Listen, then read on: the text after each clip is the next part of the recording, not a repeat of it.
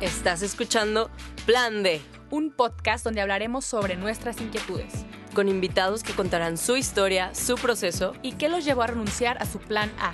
por qué lo dejaron todo y comenzaron a seguir a Dios. Yo soy Clara Cuevas. Y yo soy Romina Gómez. ¿Te atreves a escuchar?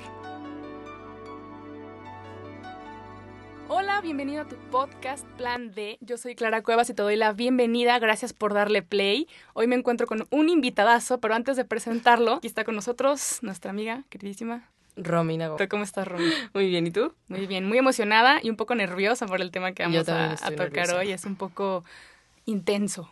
La verdad es que creo que fue de esos temas que nos costó poner en la lista Sí. de lo que queríamos hablar porque sabemos que es un, un riesgo, no solamente porque vamos a ser vulnerables, sino también porque sé que va a haber mucha gente que no va a estar a lo mejor de acuerdo con lo que vamos a decir. ¿no? Ya como hemos vivido nosotras, lo he- yo estoy totalmente convencida de, de este tema. Eh, lo he vivido y por eso lo quiero compartir. ¿Tú qué, para ti, qué es amar? Empezando por ahí. Ay, creo que amar significa más que una decisión, que sí lo es, también es, es sacrificio y es un, un diario vivir de entregarse a otra persona. Claro, coincido totalmente. Creo que esta sociedad ha, ha puesto al amor en unos en un tema muy complejo como es que es súper complicado hablar del amor, no, mejor no lo hablemos, hay que sentirlo, ¿no? Pues hay que sentir nada más, sentir, sentir, sentir y ya lo Sí. que el valor de cada uno se queda de, de otro rango. Sí, incluso últimamente he escuchado comentarios de que el amor no existe, o sea, gente que ya de plano De que son los papás. que no y que, ajá, si yo, ni que fuera Santa Claus, o sea, no manchen. O que es algo, un producto de la química, de tu cuerpo y todas estas cosas, pero creemos firmemente nosotras y también nuestro invitado que, que el amor que ya tiene muchas de la risa también. implicaciones. que de hecho, pues vamos presentándolo. Sí, a ver, con ustedes, damas y caballeros, por favor. ¿Quién ¿Qué eres? tal? Yo soy el hermano Gustavo Godínez, soy legionario. Muchas gracias por la invitación, Clara y Romina. Es un gustazo estar con ustedes aquí y hablando de este tema que, como ustedes, también a mí me apasiona. Y se nota, se nota en todas tus redes sociales, eh, en, su- en su emoción de decir, no. ¿de qué vamos a hablar? De esto. Ok, entonces eres el invitado correcto. Entonces cuéntanos, ¿cómo, cómo nació esta, esta pasión por hablar de, del amor, de la entrega? Sí, bueno, primero me da mucha risa porque cuando doy pláticas de este tema, de castidad, de amor, de matrimonio, noviazgo, siempre empiezo la introducción diciendo que por qué vamos a hablar de sexo y todos se ponen así de que tenso el ambiente, se contracturan todos. Y les digo, la verdad vamos a hablar de sexo porque nos encanta. Y entonces los ojos se les abren todavía más, ¿no? No están acostumbrados a que un cura, o, o casi cura en mi caso. Eh, hable de estas cosas, ¿no? Pero en realidad hablamos de, de sexo porque nos encanta y porque somos seres sexuados y porque no podemos eh, prescindir de nuestra sexualidad para relacionarnos incluso con nuestros amigos, con nuestra familia, con todo lo que nos relacionamos, nos relacionamos como seres sexuados. Es algo que nos toca desde lo más profundo, ¿no? Y, y bueno, me apasiona y, y decidí también eh, dedicar mucho tiempo de mi estudio a este tema eh, por mi propia experiencia también, ¿no?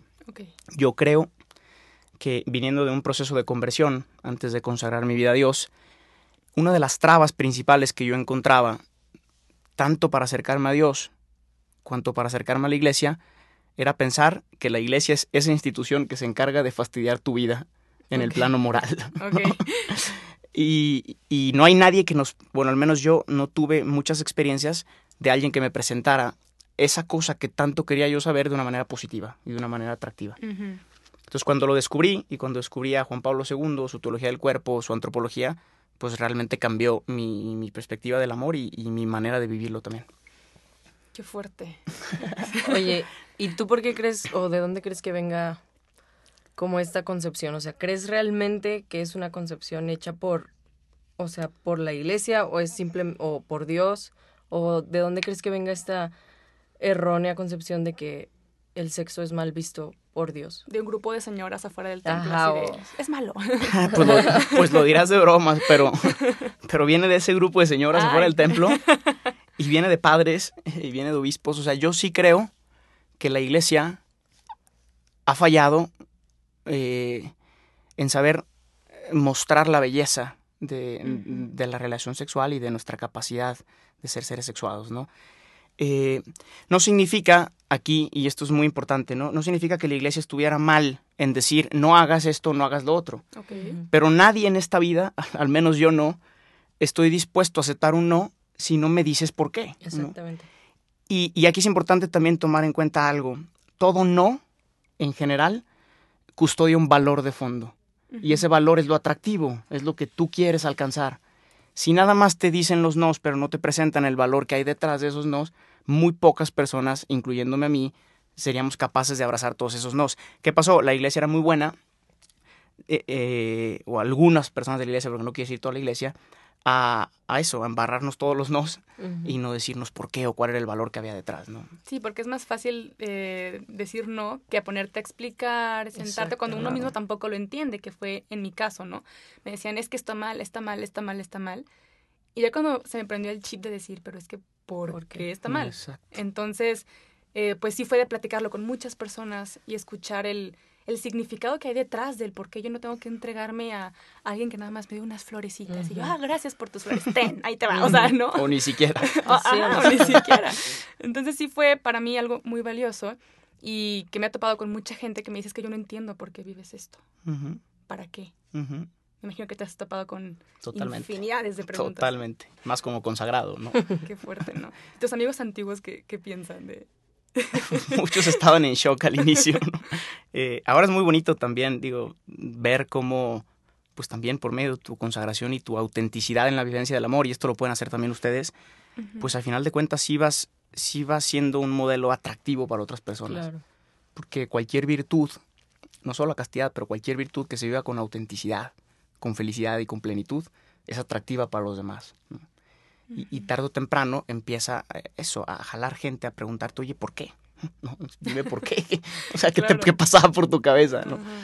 Eh, entonces, y eso es muy bonito también, porque pues al final con tu misma experiencia ayudas a caminar, con, haces un camino con otras personas hacia el amor. Qué fuerte. Oye, y bueno, ya entrándonos, adentrándonos un poquito más al tema, ¿qué es, qué significa o qué significado tiene el sexo dentro de, pues, de la humanidad, así más que nada.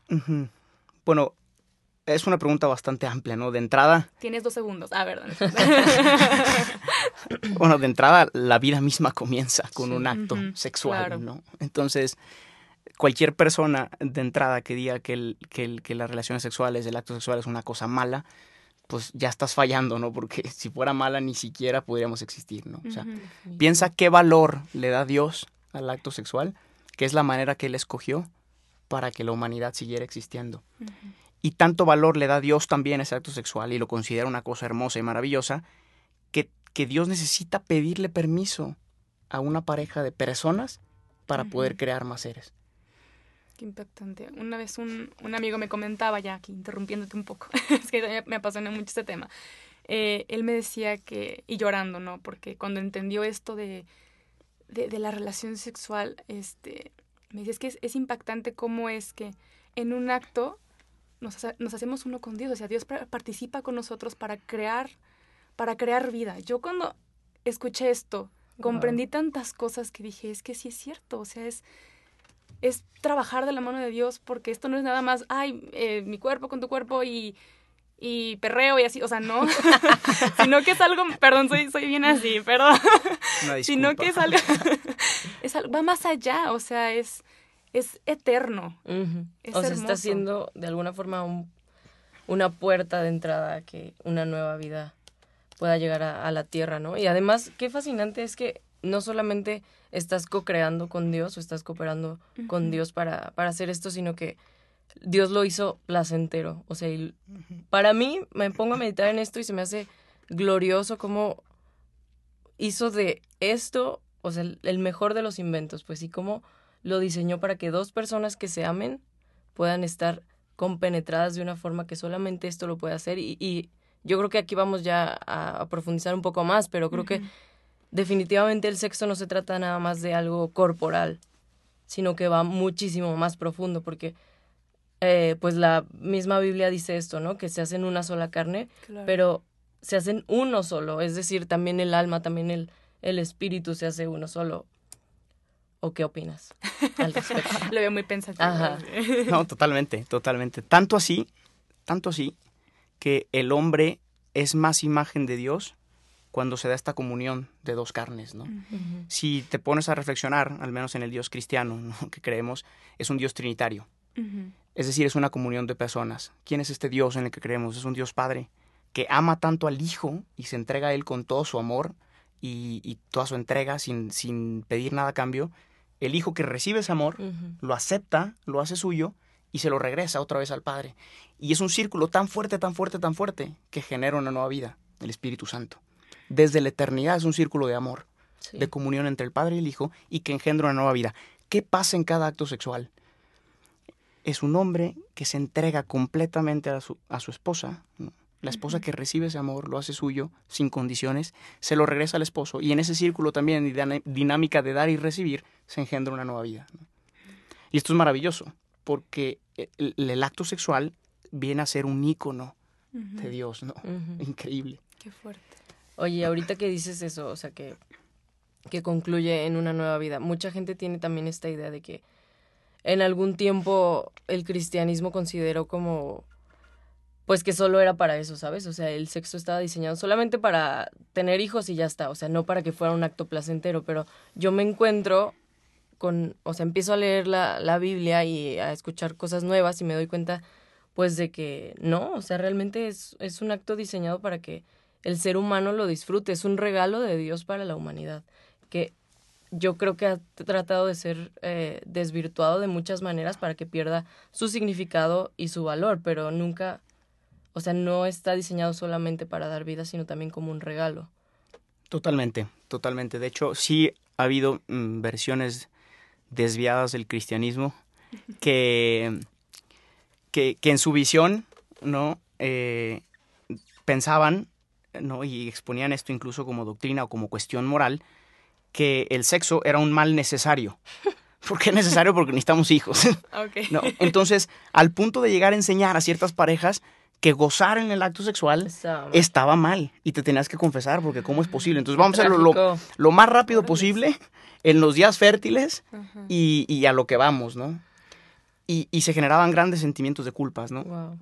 Obviamente esto es una visión torcida del plan original de Dios, como tú dices. Y quien tenga duda, basta leer un poquito del Cantar de los Cantares, que es un libro Mm. poético que habla del amor de la amada con el esposo. Claro, es una imagen de, de nuestra alma con Dios, pero también es una imagen del matrimonio, ¿no? que está llamado a ser un verdadero encuentro de- y comunión que nos lleva al éxtasis. Tanto que Christopher West, que es uno de los más grandes exponentes de la teología del cuerpo, Juan Pablo II, él decía que, que el acto sexual es como una probadita del éxtasis que vamos a gozar en la vida eterna. Wow. Órale.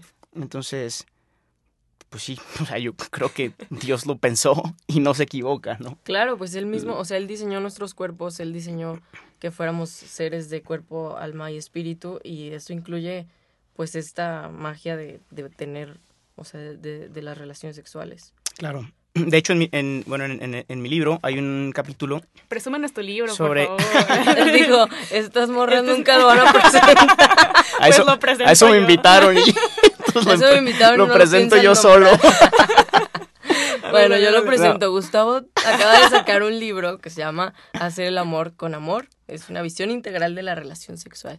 Ahora sí, ya nos puedes contar con libertad. De, de- de verdad ese no era el punto, pero gracias. Pronto saldrá a la venta en Amazon. Patrocinado por. No, eh, uno de los capítulos eh, habla precisamente de, de los dos aspectos constitutivos de la- cada acto sexual. Constitutivo es decir, que tienen que estar presentes para que ese acto sexual se viva en plenitud. ¿Y cuáles son estos dos aspectos? Precisamente, uno es la procreación y el otro es eh, el aspecto unitivo. Es decir, cada acto sexual no está únicamente enfocado a la procreación, pero también a la ayuda mutua de los esposos. Y por eso es un acto placentero. Y por eso, las mujeres lo saben mucho mejor que los hombres, son muy pocos días fértiles. ¿no? Ah, claro. Es decir, o sea, tienes muchas posibilidades de, de hacer del amor también una cosa creativa para ayuda mutua, ¿no? Eh, ¿Esto es un error de Dios? Pues absolutamente no, ¿no?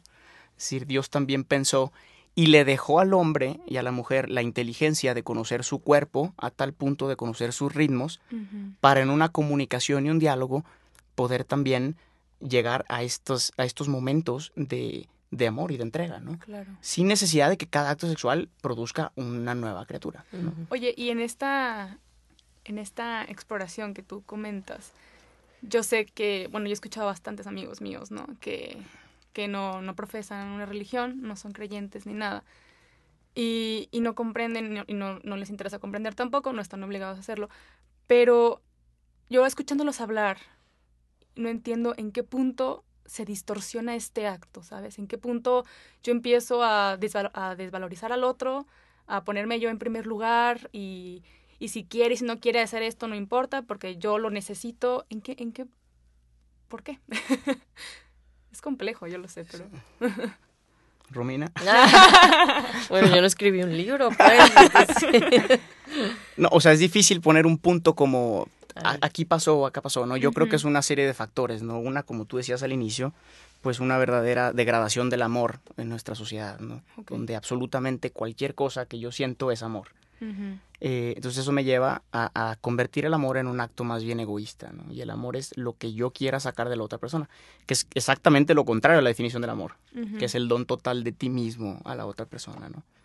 Y luego también pasa que muchas veces por presión social, eh, por esta misma cultura, una vez que eh, una chava o un chavo caen en, en, en alguna relación tóxica o cometieron un error, porque también puede ser un error, es tanto el daño psicológico, es tanto el daño eh, que cuesta mucho integrarlo después, ¿no?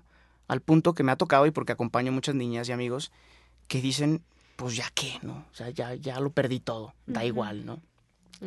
Y también es dudar, como decíamos al inicio, de que Dios, y sin meter a Dios también, ¿eh? porque, bueno, de hecho todo este libro no hablo nada de Dios, ¿no? Es decir, dudar de que la dignidad del hombre está hecha para realmente merecer amor.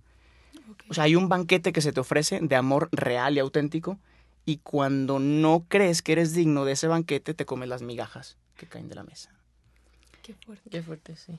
Wow. Que al, que al final se alimentan también. Las migajas alimentan, ¿no? Cierto. Pero que tanto te nutre, ¿no? Exactamente, exactamente. Wow. ¿Y qué le dirías a, a las personas que, o sea, que realmente no comparten para nada como esta idea y ni siquiera sienten tampoco ni culpa, ni, o sea, ¿sabes? O sea, Ni como que- interés, ni nada. sí, o sea, tienen una vida sexual activa y realmente no, pues, o sea, ellos dicen, yo creo que ellos te responderían como, pues, no me siento Pues, ni gracias, lastimada, ¿no? ni, Ajá. o sea, ¿tú crees que eso es cierto o en qué punto crees que pueda... Yo creo que una cosa es lo que te puedan decir y otra cosa es lo que puedan sentir. Ujú. Voy a hacer una distinción entre estas dos Ok. cosas y te voy a platicar una historia súper concreta que me pasó. Una vez venía de Estados Unidos en un avión eh, y yo venía vestido así de padre, ¿no? Y entonces estaba poniendo mi maleta en la parte de arriba del avión y, y me topé justo enfrente de mí con una chava que estaba tatuada, yo creo que hasta adentro de la boca, ¿no? Ok. O sea, de verdad, completamente tatuada, eh, como muy cana, pelo de, tres colores. O sea, no que esto esté mal, simplemente estoy poniendo el escenario, ¿no? Ok. Eh, así, ¿no? Con unos expansores enormes en la oreja y tal. Y era americana y venía a México también, ¿no? Entonces, cuando yo estaba poniendo mi maleta y, y se dio cuenta que los dos íbamos a ponernos en la misma fila, Ajá. estábamos juntos, me volteó a ver y dice así de que, ah, ¿no? A le hace, ah, a priest. Y, y entonces yo la vi y a mí me encanta como hacer sentir incómodo a las personas. Entonces le dije de que today is your lucky day. No, pero se indignó y, y ya hace, hace cuenta que X se metió y ella se fue a la parte de la ventana y yo, y, y yo me quedé en la parte del pasillo, pero había un lugar eh, Ok, en blanco entre los en dos, ¿no? Entonces en cuanto despegó el avión me cambié. Ay, no. Pero no le dije nada, yo me puse a hacer algunas oraciones y tal, ¿no? Entonces, en algún momento ella volteó sin que yo le dijera nada y me empezó a decir, pero como por unos 10 minutos, ¿no? De que mm, no es posible que la iglesia trate de reprimirnos y no sé qué. Eh, yo soy súper feliz, yo soy súper feliz y me acuesto con un montón, hago lo que quiero, yo tomo, yo me drogo, no sé qué. Pero literal, como por 10 minutos, haciendo una defensa que yo no le pedí de su felicidad, ¿no? Ajá. nunca, le, su nunca le pregunté si era feliz, pero ella por Ok. 10 minutos trató de explicarme que sí era muy feliz, Ok, ¿no? muy bien. Muy convencida. Y yo pues, la, la escuché, ¿no? Estaba, estaba apasionada, además estaba enojada por lo que le dije antes. Y, y ustedes los curas, no sé qué, y violadores, y tratan de reprimirnos a nosotros, que sí podemos, porque ustedes no pueden, y no sé qué, ¿no? Y ya, total, acabó su discurso y me dijo, y soy muy feliz otra vez, para que quedara muy claro que era muy feliz, ¿no? Y, y yo creo que ahí de verdad fue el Espíritu Santo, ¿no? A veces así actúa, ¿no? Yo me acuerdo que yo volteé y le dije, oye, si eres tan feliz, ¿por qué lloras en las noches cuando estás sola? Ah, bueno. Así fue lo único que se me ocurrió, ¿no? En ese momento empezó a llorar, pero como Magdalena. Qué fuerte. Y empezó a llorar fuertísimo y, y me volteó a ver y me dijo, ¿cómo sabes? Ah, Dios mío. Y, Wow. y le dije, y aquí hablando de la vulnerabilidad que decía Romy, le dije, porque yo también he estado ahí, ¿no? Ok. Le dije, porque ese sentimiento de tu corazón es un sentimiento universal. Sí. Cuando te comes las migajas que caen de la mesa y te quieres convencer de que ese es el banquete, tú solo te haces daño y sufres, ¿no? Y claro, tratas de que los demás coman de esas mismas migajas para que Sí. estén donde tú estás, ¿no? Entonces tienes que hacer defensas muy elaboradas para justificar que esas migajas son comida. Sí. Y, Wow.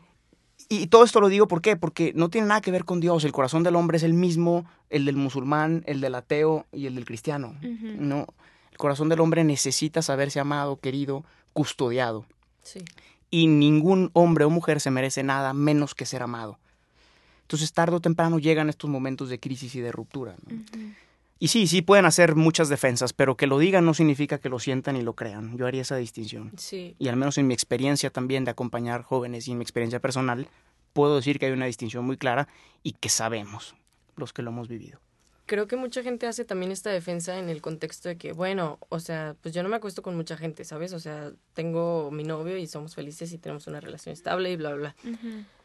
O sea, mi opinión muy personal al respecto y obviamente pues nos estamos metiendo en temas como de quisquillosos que da un poco de miedo, pero realmente creo que la relación sexual fue diseñada para estar bajo un término de pacto y de compromiso entre nosotros y Dios, pues porque por lo menos ya hablando no como en términos ambiguos, sino en mi persona, está cañón pues, o sea, como entregar esa parte de ti y no y no tener como mujer esa seguridad de que esa persona está comprometida contigo for life, o sea, for good. O sea, está como cañón, muy, muy cañón, porque te da un pánico y una, o sea, una incertidumbre y un miedo de que, ah, ok, o sea, esto era todo, ¿no? O sea, por más que la otra persona a lo mejor no tuviera una mala intención, lo que sea, realmente como mujeres, y digo, pues no soy hombre, ¿verdad? No puedo opinar desde ese lado, pero por lo menos como mujeres sí te da como un pánico de, lo digas o no lo digas, el hecho de saber como, bueno, ya le entregué como, no solamente mi corazón, mi cuerpo, todo, etcétera, etcétera, y saber si esa persona se va a quedar para siempre. O sea, como que sí creo que Dios diseñó la relación sexual para estar dentro de un pacto y de un compromiso matrimonial por cuidarnos también a nosotros mismos. A ver, a ver. Yo no estoy casada, la algo, verdad. Ni yo. No, pero me pongo a pensar y digo, la verdad es que sí es cierto, ¿no? Me, me ha topado con, con amigas porque casi siempre soy como el, la fuente de, de las lágrimas. Entonces hay una que me dijo, es que ya me escribió, ¿no? Qué emoción, qué bonito. Y a todos nos ha pasado que nos escriben y Sí. ya nos queremos casar, mañana, si se puede, mañana. Entonces, creo que como lo que tú dices, la verdad es que este es, es una protección, ¿sabes? Porque no te garantiza nada que por un beso, ¿no? Ya lo besaste, pero eso no te garantiza que va a ser para siempre, ¿no? Igual te dice, bueno, muchas gracias, ya Gracias estoy servido, con permiso, y, y al rato lo ves con tu amiga, o, puede ser más trágico, ¿no? Con tu hermana, y así, no es cierto, pero pues algo, algo así, y, y es cierto, la verdad es que está, si la gente supiera que para qué está diseñado realmente el matrimonio, creo que no, no habría tantos corazones despedazados ahí en la vida. ¿O qué Sí. opinas? ¿No? Yo. ¿Tú Sí, pues tú eres No. el invitado. No, to- totalmente. O sea, tú decías, tiene que haber algo en el matrimonio que haga que, es, que esté diseñado para durar. Yo creo que la misma necesidad del corazón lo exige, como tú decías, ¿no? O sea, yo no creo que haya nadie, al menos de una manera consciente ¿no? y pensada y reflexiva, que diga, a mí me encanta gozar de esta persona, me encanta entregarle todo lo que soy, me encanta que él se entregue completamente y me encanta no saber si se va a ir mañana. No. Sí, sí, me encanta la O sea, incertidumbre. me encanta. Vivo de eso. Espero el día en que no se levante a desayunar en mi casa y no volverlo a ver. No, o sea, no creo que haya alguien que honestamente pueda decirlo. vuelvo a lo mismo. Una cosa es lo que se vive, otra cosa es lo que realmente quieres y sientes y necesitas. ¿Por qué se vive? Por lo mismo, porque ya no creemos que se pueda lo otro. Sí. Porque nos hemos desilusionado del amor. Y entonces estoy dispuesto a agarrar lo que sea. Porque o es esto o es nada. ¿no? Entonces, ¿tú crees más bien que la crisis viene desde nuestra concepción que tenemos ahora del matrimonio, ¿no? O sea, como decir, ay, bueno, de todos modos el matrimonio ni te garantiza que vayan a durar para siempre. De todos modos se pueden divorciar. De todos modos X, los matrimonios no duran o el ser humano no está diseñado para ser eh, De uno solo. de una sola pareja y todo eso. ¿Crees que venga a raíz de esto que tan, o sea, que ya le damos también muy poco valor al sexo? Mm, No, yo daría un paso todavía más atrás. Es decir, sí, pero daría un paso más atrás. Viene del error en la concepción que tenemos de nosotros mismos Ok. y de qué significa ser persona. ¿no? Otra vez vuelvo al libro, no por hacer publicidad, no, Pero cómprenlo, gracias. no por hacer publicidad, pero el, el libro tiene dos partes. La segunda parte habla y está dedicada a toda la belleza de la relación sexual, pero la primera parte es el fundamento de la relación sexual. Y ese fundamento no pongo el sacramento del matrimonio, porque ese es otro tema y que pudiéramos hablar en otro momento. De hecho, Excelente, tengo pensado que ese es el segundo libro. Muy bien, órale. En realidad pensé como tres libros, pero bueno, o sea, uno, La trilogía de Gustavo. uno sobre la relación sexual, otro sobre el sacramento y otro sobre el celibato, que es el matrimonio con Dios. Ok. ¿no? Pero bueno, el punto es que va un paso más atrás de lo que es eh, el matrimonio como institución. ¿Por qué? Porque a veces no sabemos quiénes somos y por tanto no sabemos qué exigir a los demás de mí. ¿no? Cuando tú no sabes quién eres y no sabes qué valor tienes, es muy difícil que seas capaz de pedirle a otro que te dé eso que no sabes, ¿no?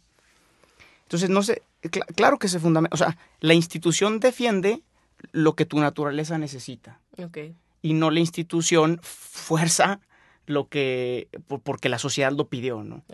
Es decir, en realidad las instituciones cuando surgen y surgen de manera correcta, surgen para defender una necesidad del hombre y de la mujer inscrita en su misma naturaleza.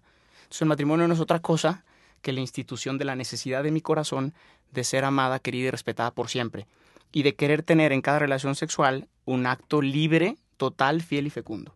Wow. Wow, qué fuerte. Oye, aquí voy a hacer las, las dudas de mis amigas aquí. Eh, eh, en estos debates que de repente tengo con ellas, no debates, sino como, como charlas, discusiones, ¿no? Una siempre me ha dicho que ella no piensa casarse eh, sin haber probado antes. Porque. ¿qué pasa si luego Si no te gusta. está loco? Ajá, ¿no? Y, y qué miedo, porque o sea, por eso hay muchos divorcios y por eso no sé qué. Es lo que siempre me, me han comentado, ¿no? Y pues ahí ni como, pues qué le digo, ¿no? Y es que te tengo aquí, el, el autor del amor. ¿Qué, qué dirías a, pa- a partir de esta idea de... Eh, es decir, digo, todo vuelve a lo mismo, ¿no? A, la- a la necesidad que tú tienes de, eh, de saberte ser total de alguien más, ¿no? Que es una necesidad que ya hablamos. Entonces, la idea de, bueno, es que yo necesito probar antes, es reducir toda la riqueza interpersonal que tiene una relación de amor a la genitalidad, que es Sí. una parte pequeñita de la sexualidad. O sea, hoy tendemos a, re- a hacer un reduccionismo de la sexualidad a la genitalidad y entonces todo es eso. Y en realidad es una parte muy pequeñita, ¿no? Tanto así que incluso cuando esa es tu única aspiración para el matrimonio y llegas virgen y los dos llegan vírgenes y esa es su única aspiración, el matrimonio tarde o temprano va a caer. Exactamente. ¿Por qué? Porque necesita estar coloreado de diferentes matices del amor, ¿no? No es la única expresión, es una expresión, pero no la única. Ok. Y cuando las parejas reducen todo a eso, que es importantísimo y valioso, pero cuando se reduce a eso, pues ¿qué pasa cuando a lo mejor hay periodos muy largos en que la mujer está enferma? Sí. Posiblemente el esposo va a ir a buscarlo a otro lado, porque si para él es esencial y la esposa no puede, y entonces ahí vuelve a lo mismo, ¿qué tanto estoy yo dispuesto a renunciar por amor y por entregarme? ¿No? Entonces yo creo que se basa en esta visión un poco reductiva de lo que es la sexualidad y de la riqueza, ¿no? Hay lo mismo, ¿no? Hay, hay muchas dimensiones de este amor, ¿no? La- eh, y por eso, y simplemente porque sale el tema, ¿no? ¿Por, ¿Por qué la idea de virgen antes del matrimonio y esperar y tal? Tampoco es una imposición, ¿no? O sea, yo creo que, que es una cuestión que, que te hace ilusión y que además permite que descubras esas otras facetas con tu pareja antes del matrimonio, ¿no? Porque si lo único que tienes como vínculo con tu novio es ese momento, y conozco parejas que lo tienen, es decir, que yo conozco chavos que me dicen, es que lo único que nos une es que la neta somos muy buenos para acostarnos. Así yo lo dicen, ¿no?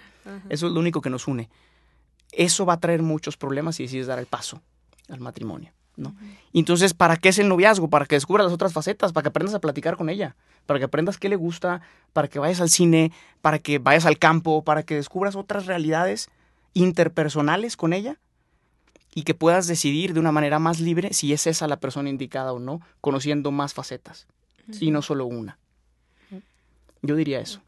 Entonces tú crees, porque hay mucha gente, o sea, y cuando me, o sea, cuando tuve mi encuentro con Cristo y tomé como esta decisión de, ok, sí, voy a permanecer, o sea, en, en pureza, ¿no? Eh, hasta que me case y demás. Me acuerdo que hubo mucha gente que me dijo, me dijo como, ay, no manches, o sea, claro que no.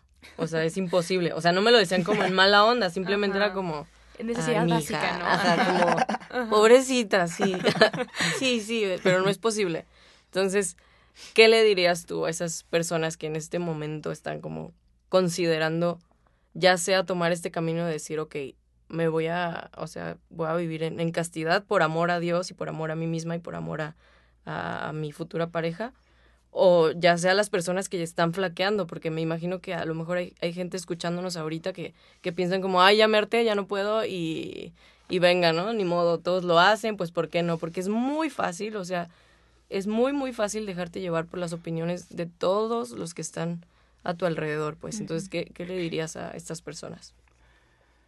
Pues que si alguien cree que vivir la castidad como cualquier otra virtud va a ser muy fácil, eh, eh, definitivamente puede empezar a renunciar a la búsqueda. Sí. Porque cualquier virtud se construye por medio de hábitos y los hábitos son repeticiones de actos voluntarios que cuestan de por sí. Cualquier virtud. Quien quiera ser virtuoso tiene que estar dispuesto a la batalla. Los que digan que no se puede vivir en castidad, yo les puedo decir que llevo ocho años felizmente Wow. no solamente eh, viviendo una castidad como por ejemplo los esposos, porque aquí hago un paréntesis, todos están llamados a vivir la castidad. Ojo, la castidad no es la continencia, no son sinónimos. Exacto. Todo el mundo piensa castidad sinónimo de continencia, es decir, no tengo relaciones sexuales, no. La continencia es no tener relaciones sexuales, punto. En la vida, en la vida religiosa es para siempre, se lo ofreces a Dios, ¿no? La castidad es una virtud y que se vive según tu estado de vida. También los esposos están llamados a ser castos. Es decir, y también es que- los novios. En los novios, ¿qué faceta tiene la castidad?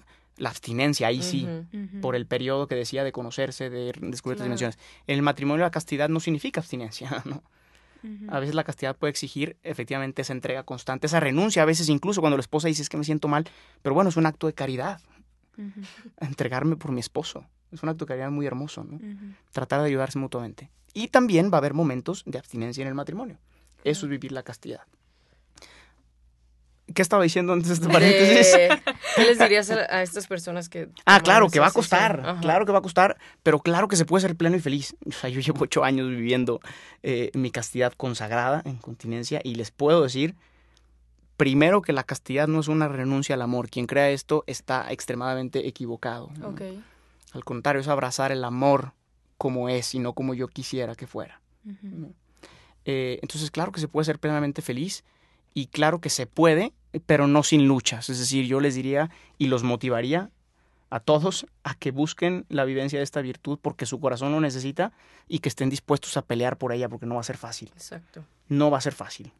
Yo creo que hiciste una diferenciación que se me hace súper importante, que dejemos muy en claro, que no estamos a favor de las cosas por simplemente porque, Alguien nos dijo. ajá, porque alguien nos dijo. Creo que tenemos que hacer la diferencia de que, si, como tú bien decías, o sea, si tú decides permanecer virgen o no tener relaciones sexuales o, o, vivir en abstinencia, lo que sea, si no lo haces como un acto de amor y, y como con una conciencia de que lo estás haciendo, no por cumplir una regla o, se- o cumplir cierto requisito de algo que te dijeron, sino porque es algo que nace de tu corazón, se te va a hacer un martirio.